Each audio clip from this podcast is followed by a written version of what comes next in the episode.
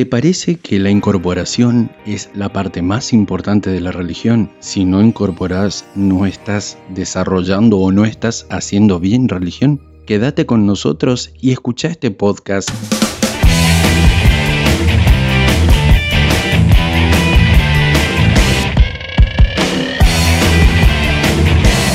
Bueno, seguimos acá entonces con este tema de hoy. Agradecemos que sigan aquí escuchándonos. Y mm, el tema de hoy es, ¿realmente es importante la incorporación? ¿Realmente haces bien religión? ¿Estás desarrollando como un buen medium si incorporas? ¿O es importante caminar lentamente y dar cada paso necesario hasta llegar a la incorporación y de ahí en adelante tener una fortaleza de conocimientos antes de esa parte, eh, digamos que es importante, sí, ¿no? Para mí personalmente y en mi ley eh, es más que importante, pero en su momento, no cuando un hijo llega o cuando está comenzando.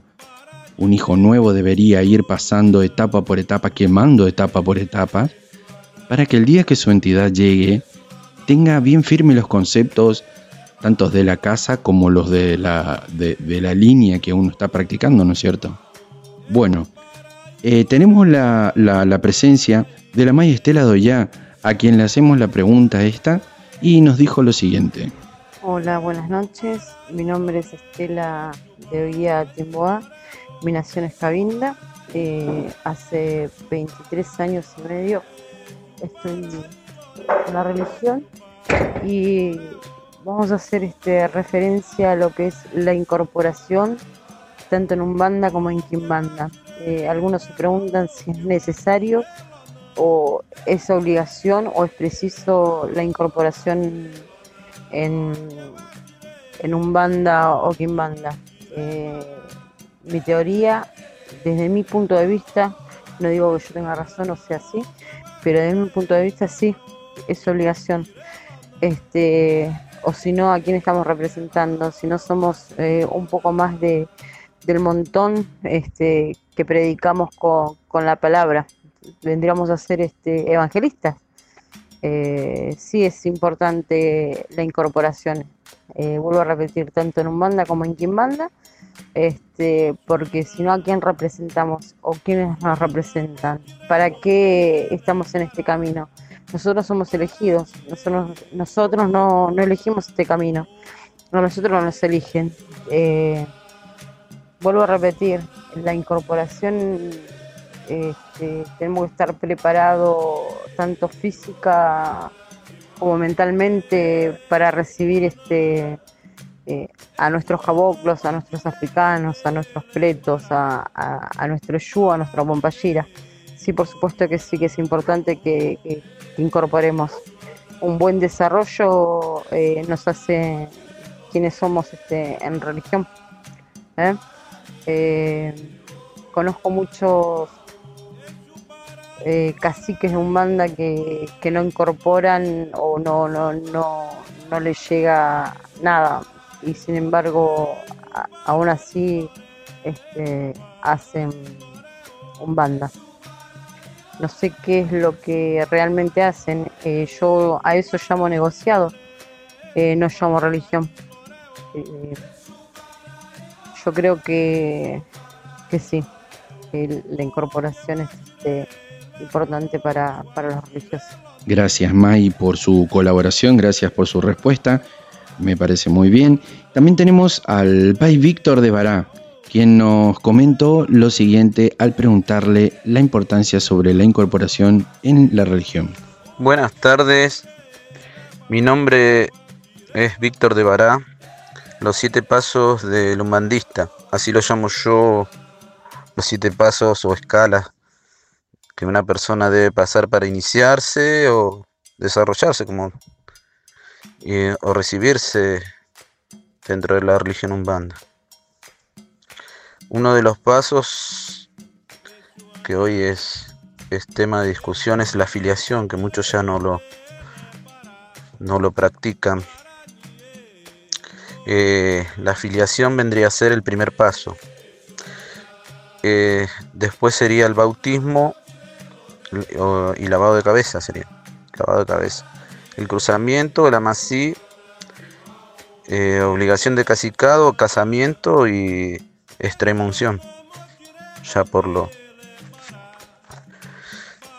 por terminar. La persona interesada es invitada a concurrir al templo con el tema de la afiliación, ¿no?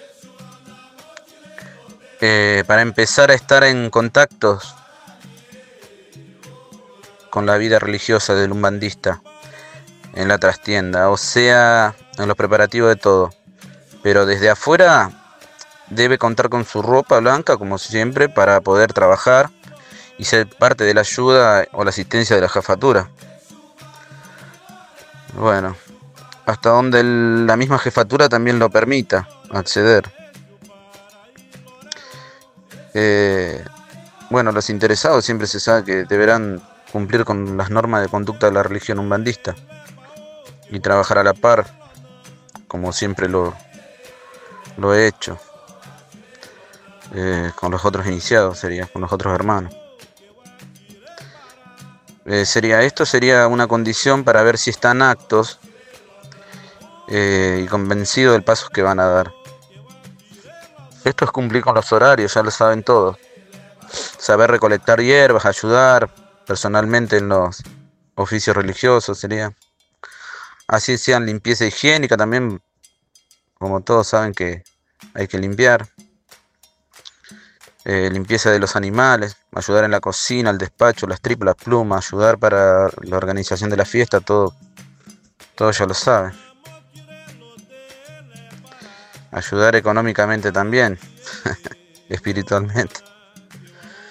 Tras estos pasos, bueno, la persona iniciada va adquiriendo el ritmo de, de la vida religiosa que está por elegir. Bueno, y en este punto, bueno, eh, que la persona analice si el camino que quiere tomar, porque yo como siempre digo, más vale un buen amigo de la casa o templo y no un mal religioso. Eh, bueno, eso sería la parte, la parte de la afiliación. Tendrían que estar más, más al tanto de, de qué es lo que van a elegir como camino religioso. Muy bien, muchas gracias. Muy cierto lo que dice. Y tenemos a Jorge Ventura, Jorge de Oyala, perdón. Jorge de Oyala. Jorge Ventura, a quien le hicimos también la pregunta y no con, nos contestó lo siguiente. Buenas tardes, gente. Bueno, la consigna para hoy es eh, la importancia de incorporar.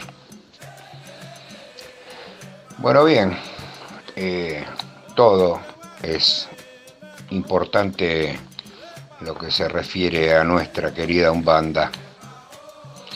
Eh, para muchos, de repente, eh, tiene necesariamente que tener su tiempo. Primero, aprender a separar maíz, encender una vela, por qué se enciende esa vela, preparar un eco, preparar los baños de descarga. Hay muchísimas cosas que se pueden aprender antes de incorporar. Eh, mientras de que de repente para otros eh, no es tan así. Y argumentan, por ejemplo, eh, cuántos maíces peló o separó el caboclo de las siete encruciadas, de Don Celio de Moraes. Y si vamos a ese punto, sí, tienen razón.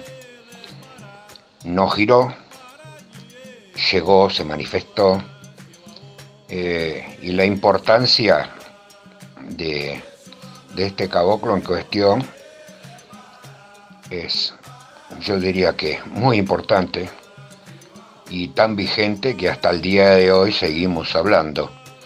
No es la umbanda que yo practico, la de Celio. Sí, eh, mi umbanda es de hierbas. Se podría decir que es una umbanda blanca, pero no precisamente la de Celio.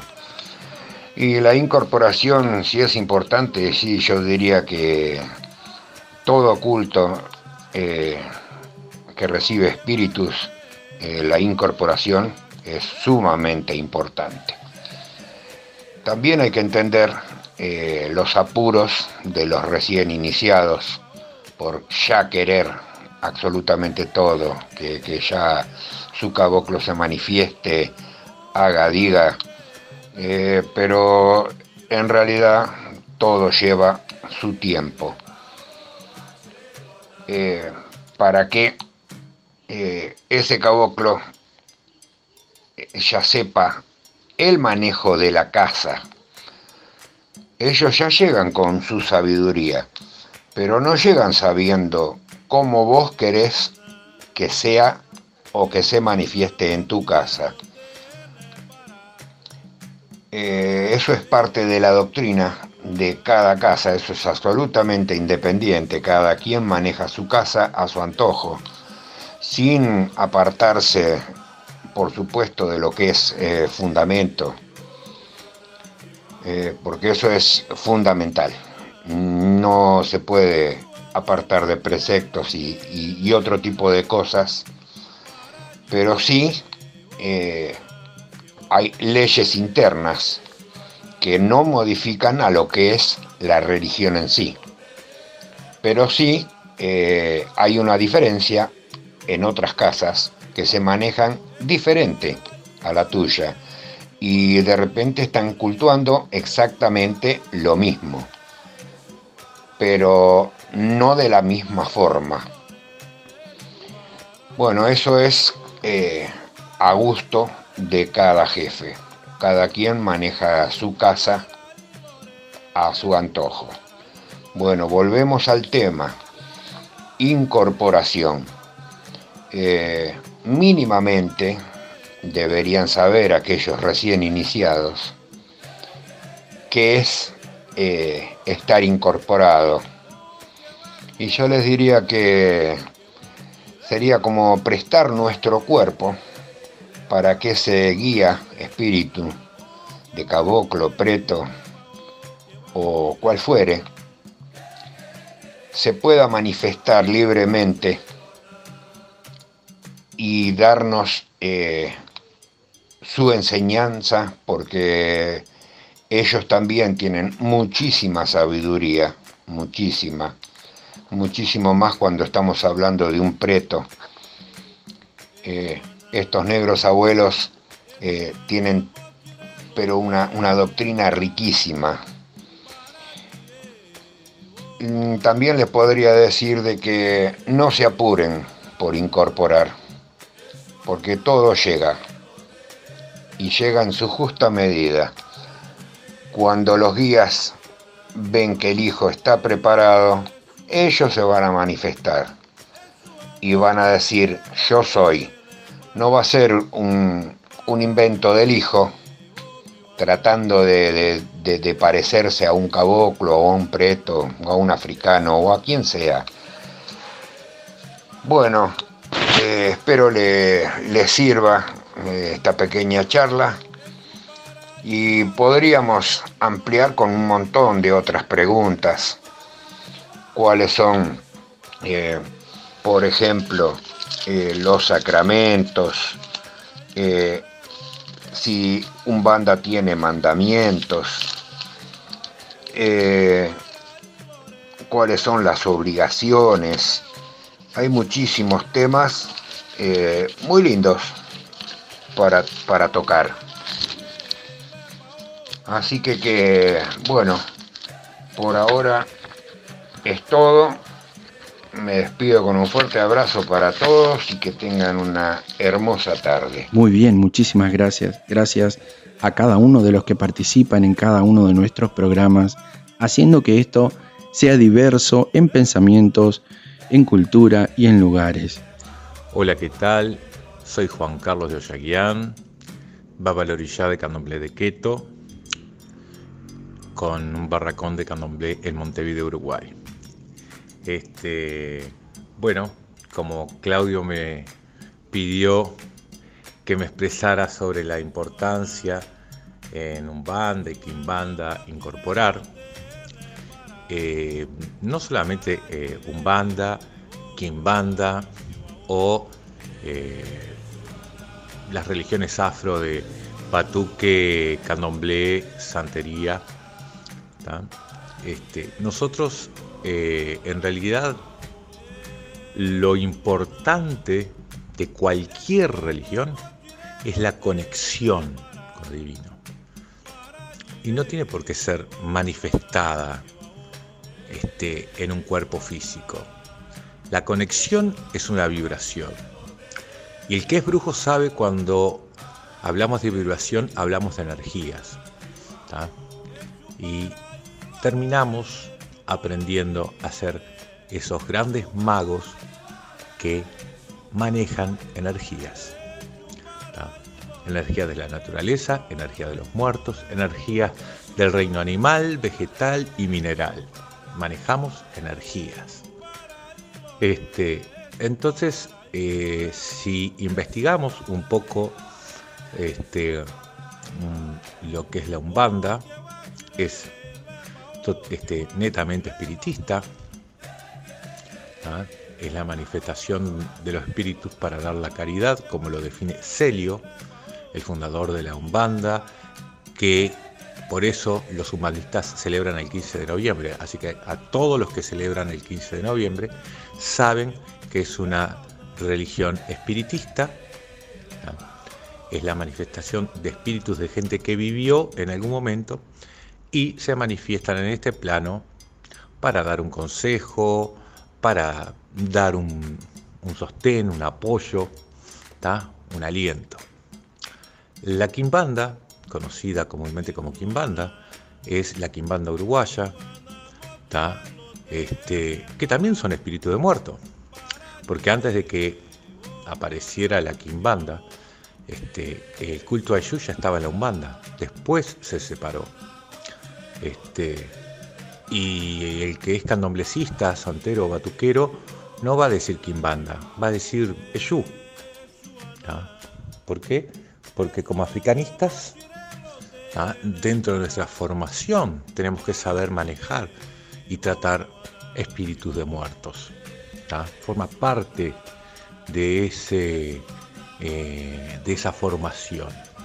No es que, ay, soy candomblecista o batuquero, santero, este, y solo cultúo orillá. Sí, sí, pero el feligrés tiene un orí, el feligrés tiene antepasados, el feligrés tiene ancestros. Entonces, como buen africanista, tiene que estar preparado en todas las áreas para desempeñarse como corresponde. Y en esa preparación, eh, como africanistas, los cultos africanistas, podemos ver que, por ejemplo, para Ifá hay, no es el babalago, el babalago es, es eh, tiene un, compromiso con Orumila, es venerador de Orumila. Entonces no anda manifestando muertos, ni orillán, ni nada por el estilo. Para eso hay otro sacerdote este, que tiene que ver con el mundo de los muertos y es a quien se le consulta. Ese no tiene hijos. Este, y es ese sacerdote, no el babalaguó, el uluguó, el uluguó que de repente no es tan escuchado en nuestras tierras, uluguó realmente es un pai de santo, es un babalorishá porque puede formar otro sacerdote. El babalaguó vendría a ser mm, lo que es un yao para nosotros en candomblé, es decir, tiene la iniciación, solamente que eh, de repente es iniciado para el IFA puede usar sistemas de adivinación, puede pasar Evo, puede atender Ori de otras personas, pero no puede formar sacerdotes como los eh, Paides Santos del Batuque, los Babalorillás de Candomblé, los padrinos de la santería, este, que sí forman este, eh, otros sacerdotes. Entonces nosotros como sacerdotes africanistas vemos que eh, ese mundo de los muertos eh, es tan variado como es el mundo de los vivos. Y entonces ahí es que vemos que hay espíritus que tienen diferentes formas de conectar. y lo podemos ver en las diferentes religiones, eh, que cada una mm, tiene una característica, por ejemplo, el cardecismo en una mesa en donde se manifiesta el muerto y no precisa ni fumar, ni tomar, eh, ni riscar punto. Eh, el muerto que se manifiesta viene tras su mensaje y así es como se da comienzo a la Umbanda allá hace 113 años en Río de Janeiro, en la Rua Peixoto 33. Este, entonces ahí podemos ver que eh, la manifestación mm, se plasma en un cuerpo material de un feligres, de un creyente, este, y me corrijo, no de un creyente, porque de repente no es creyente, Celio no era creyente, no era un bandista y bueno, terminó manifestándose este, el espíritu de un caboclo. Entonces, este, eh, es a, partir de ahí que empezó a creer. Entonces no era creyente. Así que se puede manifestar el espíritu como pasaba con las curanderas de antes. Las curanderas de antes no eran un bandista, ni eran quimanderas, ni eran africanistas, eran curanderas y de repente estaban santiguando, te estaban curando el empacho, la paletilla caída, principalmente el empacho, ¿no? Te empezaban Doña María te empezaba a pasar el alcohol de primo con, con ruda y usted terminaba hablando en un idioma que no se entendía en aquella época porque no estábamos tan globalizados y era un portuñol medio atravesado, este, medio africanizado y era porque estaba manifestando un bello o una pretabella. Este, entonces ahí podemos ver que para manifestar no tenemos por qué practicar ninguna religión. Este, entonces no es obligatorio. Si yo preciso el título, si mi ego precisa poder caretear a los demás, y sí, bueno, voy a tener que hacer una carrera para poder mostrar que tengo un título, un cargo. Pero ahí está a lo que apunta una persona, si apunta a tener un título o apunta a un, encuentro espiritual, a una conexión espiritual. Este, y acá lo que voy, que justamente digo, eh, uno cuando es sacerdote africanista, mm, batuquero, santero, candomblecista, eh, no, precisamos practicar un banda o quimbanda, porque ya lo tenemos dentro de nuestra, nuestra eh, doctrina, cómo debemos tratar, respetar, cultuar y venerar a nuestros ancestros sanguíneos y espirituales. Este, pero si nuestro ego precisa decir, no, yo soy este, doctorado, eh, soy recibido de médico, pero aparte soy doctorado en, cirugía este, neurocirujano y tengo un posgrado de microcirugía cerebral. Y bueno, entonces está perfectamente, puedo acumular una cantidad de títulos de, de, este, yo qué sé, de, monaguillo, este, mm, eh, tata de, de quimbanda angoleña, y lo más gracioso es que muchos hablan que son tata y no son de Angola.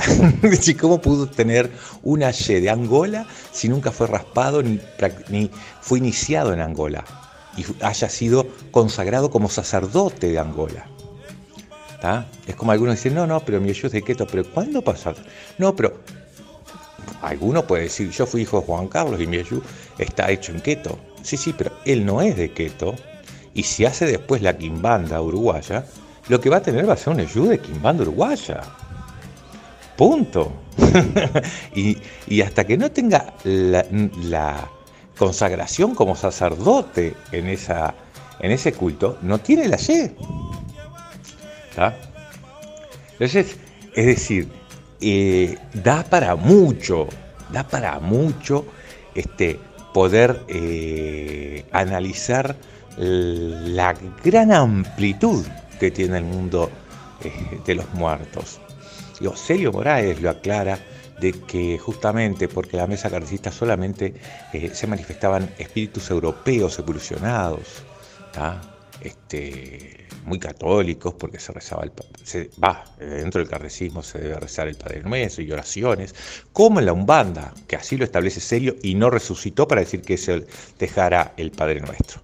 Entonces, la Umbanda, con, el, como, con el Evangelio como este principal texto de consulta y Jesús como un gran mestre, es que eh, es lo que se celebra, por lo menos lo que se llamen un bandista y festejen el 15 de noviembre, eso. Si no, los invito en mi muro de Juan Carlos Toldán de Facebook, acabo de compartir hoy, este 2 de noviembre, 2 de diciembre, perdón, este, un live de eh, un centro este,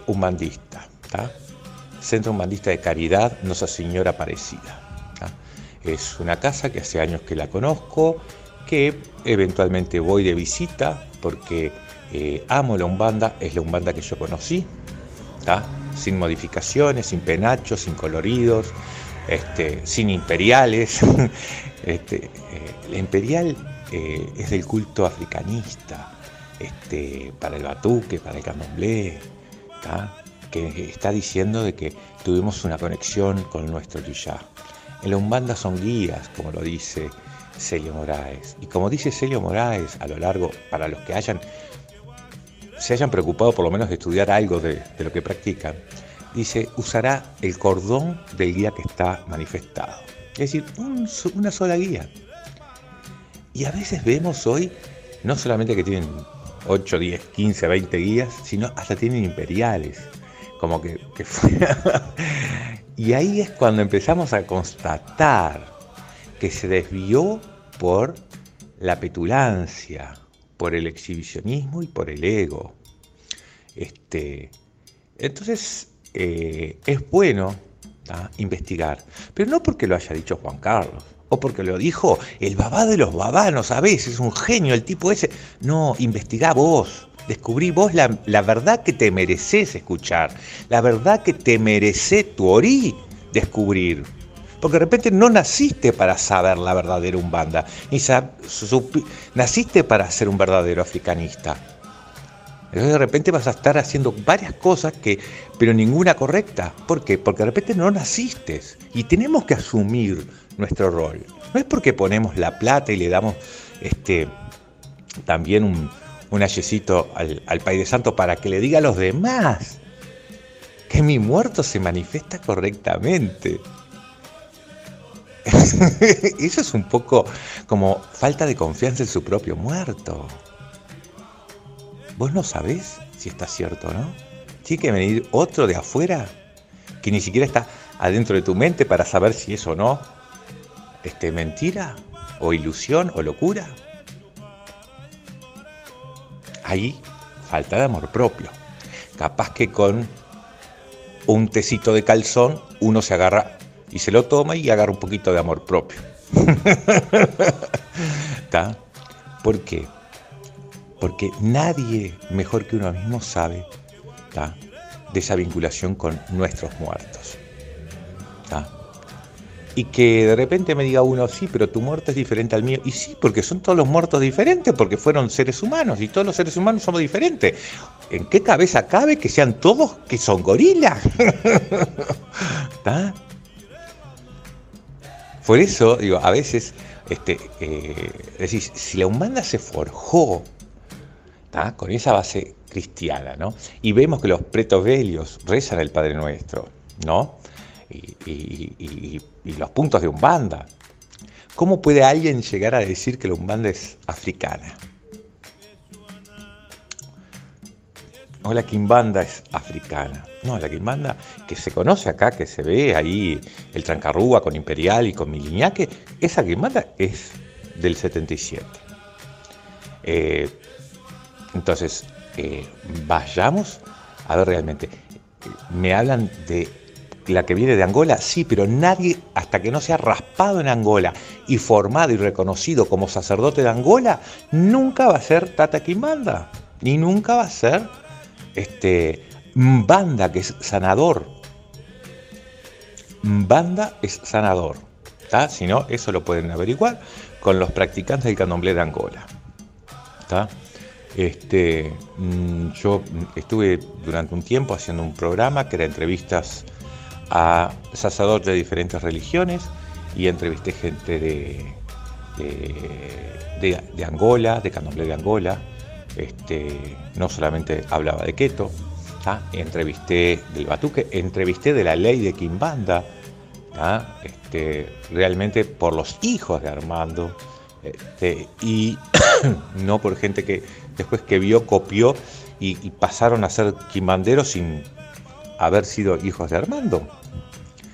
Ni que a nadie los ritualizara de ese ayer, digamos. Este, y lo mismo cuando empezaron a cruzar la Umbanda. Los que tienen cierta edad, este, todos conocimos la Umbanda blanca, la Umbanda de Celio, la verdadera Umbanda. Empezaron a cortar, pero ¿y qué? ¿Cómo? ¿Cuándo? ¿Quién?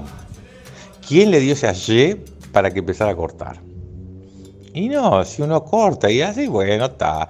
Y como antiguamente se avalaba cada maestro con su librito, hoy capaz que, yo lo he dicho en varios vivos míos, este, eso es un dicho eh, nuestro de campaña, porque los maestros de campaña eh, no tenían una biblioteca como tenemos hoy hasta online y podemos acceder a, libros y, los niños compran los libros en las librerías.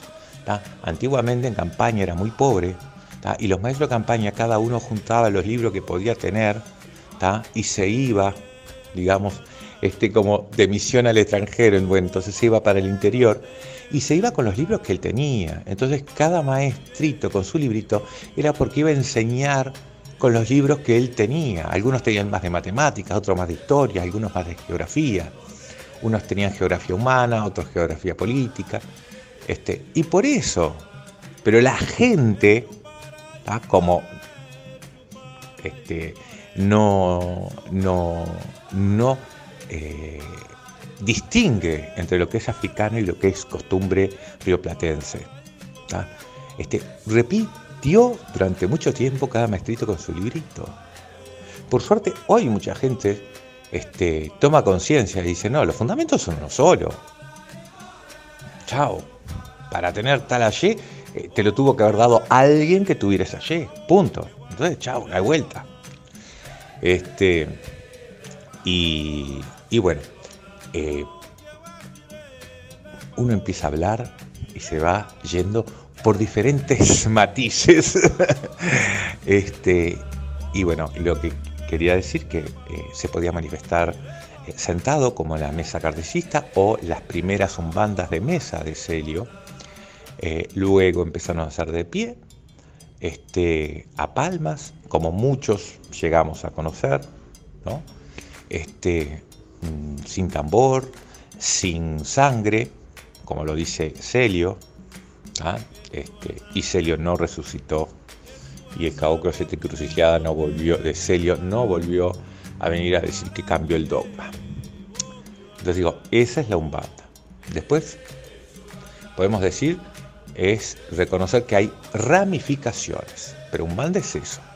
Lo otro ya es un banda, un banda de caritas, un banda cruzada, un bandomblé, eh, un banda este, bueno, ahora no, tengo, no recuerdo otros nombres. Pero son ramificaciones, es decir, de, esa, de ese origen, que pasó el 15 de noviembre. Por algo lo festejan el 15 de noviembre. ¿Por qué? Porque están reconociendo como origen a Celio, como origen los fundamentos de Celio. Este, y ahí vemos que mm, llegamos a ver que eh, cuando empieza a ser la, ley de la quimbanda uruguaya, que se le dan siete cabritos y siete cabritas a Leyu y Pomballira para estar prontos y liberados, este, y estar al frente como, sacerdote de esa ley, este, es que eh, vemos que algunos precisan de sangre e incluso después la Umbanda, que empieza a desarrollarse la Umbanda cruzada. Eh, hay espíritus que se manifiestan a la vieja usanza tradicional de Umbanda, con eh, Amioró, Amasí, perdón. Amioró decimos nosotros, este, los africanistas, los umbandistas, Amasí. Bueno, con Amasí y después la ley de Quimbanda y la Umbanda Cruzada y el Umbandomblé y el Candomblé de Caboclo usan eh, sacrificio de animales. También, para aquellos que sean curiosos y sigan investigando, van a ver que existe también la bóveda, que es otra forma de conexión de los muertos. Ahí no se incorpora. No pasa eh, como en la Umbanda Cruzada, que conocemos hoy por hoy, muy moderna, y, la ley de Quimbanda, que fuman, beben, charlan, ni como la Umbanda originaria o el cardecismo, que es el muerto que se manifiesta sentado en una mesa, sin fumar, sin beber, este, para traer el mensaje. En la bóveda este, llegan las imágenes o sonidos o palabras o ideas a la mente.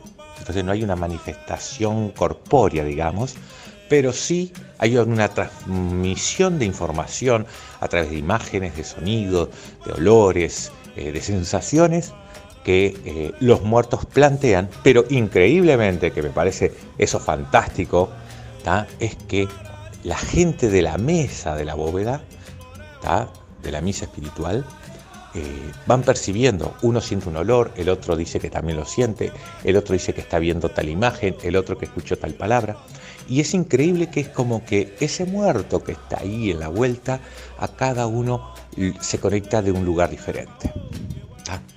Y lo que tiene de bueno, que cuando son varios los que están percibiendo y, coherentemente están mm, dando una noción homogénea de ese espíritu, en la Umbanda y en la Kimbanda, y será o no será, hay que ponerle buena fe. ¿Por qué? Porque ningún otro puede meterse en lo que siente el, que está manifestado. Entonces yo le explico a mis hijos que eh, es mucho más interesante este, la bóveda porque decís, mirá, a la mierda, y ahí no se da sangre, no se le... No, este, porque la fuerza, digo, justamente, la fuerza no está en la sangre. Allen Kardec establece que los espíritus que precisan de sangre son larvas astrales. Por eso la umbanda no permite la sangre para que no se lo considere como un espíritu de bajo astral, este, un parásito que necesita de la vida de un animal para poder tener fuerza o firmeza. No, Celio planteaba una umbanda con espíritus de luz que vienen a un mensaje, que están firmes, como los que practicamos este, esa umbanda lo teníamos claro. A mí en el momento que me plantean a ver si me cruzaba, a la, si me pasaba la Umbanda cruzada, este, mm, me dije que no tenía por qué hacerlo si la Umbanda estaba perfecta. No, porque tienen más fuerza. Digo, mira, a mí no me vas a mentir. Mi Abundas Matas llegaba este, prendiendo una velita, este, con un vasito de agua y conseguía cosas. Hasta viaja al extranjero. Este, así que a mí, a mí, mentirme nadie me va a mentir. No, no precisó nunca de un pollo no va a tener más fuerza por eso. y en la prueba está. Toda esa cantidad de muertes que hay de gallinas, cabritos, lechones, porque también hay gente que le da el chancho al africano, ¿no? Este, decís, eh, ¿cuánto es lo que reditúa? ¿Realmente amerita tanta muerte? ¿Qué es lo que ganaron? ¿Qué obtuvieron? En el concepto africanista, no para los humandistas y los quimanderos, sino los que sean santeros, batuqueros o candomblecistas. Eh, yo no le voy a dar porque sí, porque se le antojó al Eyugo, se le antojó el caboclo algo.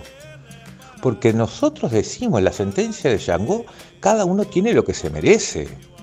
Entonces el Eyú me consiguió tal cosa, entonces se merece un pollo, se merecerá un cabrito. Pero no porque se le cante. Ay, bueno, hace un año y tengo hambre. Bueno, anda a laburar. Yo no soy esclavo tuyo. Sería ilógico digo, elegir un culto para ser esclavo de una entidad, de una divinidad o de repente de una manipulación de un sacerdote. Vamos. Que se viene el aguinaldo y todo el mundo baja a suelo. y en vez de sacar a pasear a la familia de vacaciones, terminan pagando egoístamente una obligación personal. y toda la familia queda así de mano y carretilla, este, sentado en la plazoleta del barrio. Digo, va. Entonces, este, eh, hay que pensar. Por eso cada uno tiene lo que se merece. Cada orí tiene lo que se merece. El orí que sea audaz y bueno, se largará a nuevos conceptos y a nuevas verdades. El que tenga coraje, capaz de enfrentar la nueva verdad y aceptarla y cambiarla. Pero eso es lo que cada orí se merezca. Y que alguno de repente me diga, no, pero yo no, me sirve toda esa historia. Y está bien. ¿Por qué? Porque te hace feliz esa historia. Te aplaudo. En esta vida no venimos a evolucionar y ser perfectos. Eso es para los eh, hinduistas, jainistas, que sí tienen que evolucionar y salir de la rueda del Dharma, o también la influencia este, en, la umbanda de la evolución espiritual. Pero el africanismo hablamos de destino, entonces venimos a cumplir una tarea. Entonces no venimos a ganar luz, ni a ser perfectos, ni a ser sabios, venimos a cumplir nuestra tarea. Y la tarea de todo ser humano es ser feliz. Por eso no hay que criticar cuando ven esos vestidos despampanantes, dice, pero tremendos trajes y, y después pasa toda la semana arroz. Sí, pero nadie es consciente de repente que toda esa semana tiene una vida terrible, discriminada, destratada, y por lo menos una vez a la semana se siente reina o rey. ¿Y quién somos nosotros para evaluar la felicidad del otro? ¿Quiénes? Realmente, porque es lo que vemos en los foros Ay, porque me parece que está mal. Digo, tanta soberbia. Tanta soberbia. ¿Esa es la, espiritualidad de tu religión? ¿Eso es lo que te enseña tu sacerdote, tu mentor? ¿A evaluar a otros? ¿A juzgar a otros si está bien o está mal?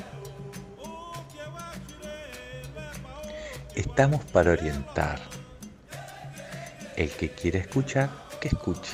El que no quiere escuchar, está bien está bien.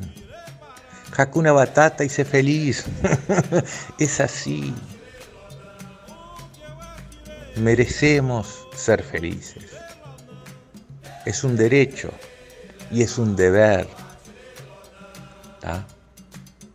Entonces, digo, espero que mm, más de que si tengo razón o no tengo razón, eh, yo los, los convoco a investigar a investigar lo que ustedes se merezcan, al tiempo que ustedes dediquen y a la selección inteligente de qué leer.